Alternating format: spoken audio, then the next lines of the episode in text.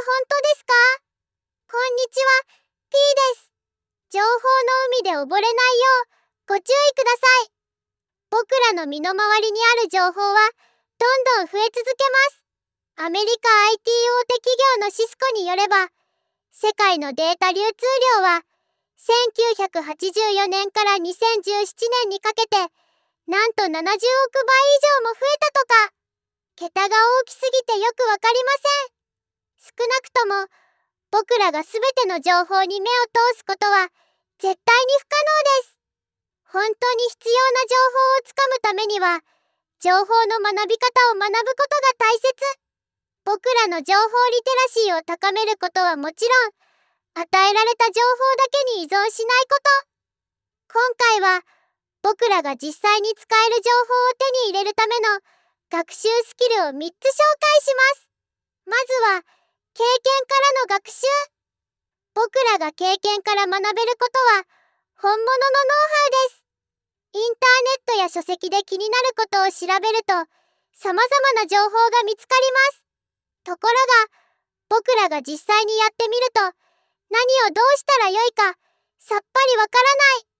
これは、経験に基づいた、本物のノウハウを学習できていないからです。仕事や生活で取り組む僕らのプロジェクトはペーパー知識やイメージ情報だけでは何も変わりません。僕らが本物のノウハウを身につけるためにはとにかく実際にやってみることが大切。インターネットの情報や書籍から学んだ知識を実際に使ってみるといろんなことがわかります。情報が足りなかったり例外があったり、思いのほか大変だったり、これを学習することで、本物のノウハウが身につきます。何よりも、知ったかぶりが一番危険。知識や情報を集めることに意味はなく、僕らが実際に使えるようになってこそ意味がある。僕らが持っている知識や情報をすぐに使ってみることは、経験から多くを学ぶための大切な学習スキルです。次は、知見からの学習。僕らは、たくさんの人と接することで、見聞を広げます。これを、耳学問とも言います。僕らには、それぞれ違う興味や関心事がある。技術のレファレンスに興味があるエンジニアがいたり、作品の素材にこだわるアーティストがいたり、業績に関心があるマネージャーがいたり、通常、僕らは自分の興味があることにしか関心を持ちません。たくさんの人と接することは、興味や関心の幅を広げるきっかけづくりです。今は、物や情報があふれる時代。僕ら一人一人の狭い視点だけで、面白い価値を作るのは、そんなに簡単じゃない。僕らのプロジェクトは、常に違った視点や、新しいアイデアを求めます。僕らのノウハウはどんどん公開して、いろんなジャンルの人に使ってもらった方が、プロジェクトの面白さや、プロジェクトの価値が高まるからです。僕らができるだけたくさんの人と接することは、見聞を広く学ぶための学習スキル。特に、分野が違う人や、レベルの高い人ほど、積極的に会いに行くことがおすすめです。最後に、観察からの学習。僕らの身の回りにはたくさんの物事があります。ただ、僕らが同じ物事を経験しても、得られる情報の量や質には大きな差があります。例えば、僕らがプロジェクトを視察する時の反応。勉強になった、参考になった、とても良かった、と言ってくれる人がいる。なぜそこにあるの？中には何があるの？それはどういう意味なの？と言って、とにかく首を突っ込んでくる人もいる。人の違いは観察力です。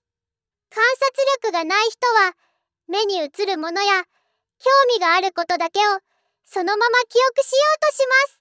逆に言えば、目に映らなかったものや、その時に興味がなくても、実は大切なことを見落としてしまいがち。一方、観察力がある人は、そこにある物事の背景や理由、目的、味などを理解しようとします。僕らが実際に使える知識や僕らに役立つ情報を学ぶなら、観察力は身につけておくと便利です。僕らがいろんな物事に首を突っ込むことは、観察から深く学ぶための学習スキルです。今回は、3つの学習スキルを紹介しました。多くを学ぶための経験学習、広く学ぶための見聞学習、深く学ぶための観察学習。僕らにとって大切なことは、3つの学習スキルを使い分けながら、僕らがまだ持っていない知識はどんどん入れて、僕らがすでに持っている知識はどんどん使うこと。これが、僕らに役立つ情報を学ぶ、学び方です。僕らがプロジェクトを進めるためには、多くの知識や情報が必要です。実際に使える情報のほとんどは、僕らの身近なところにあります。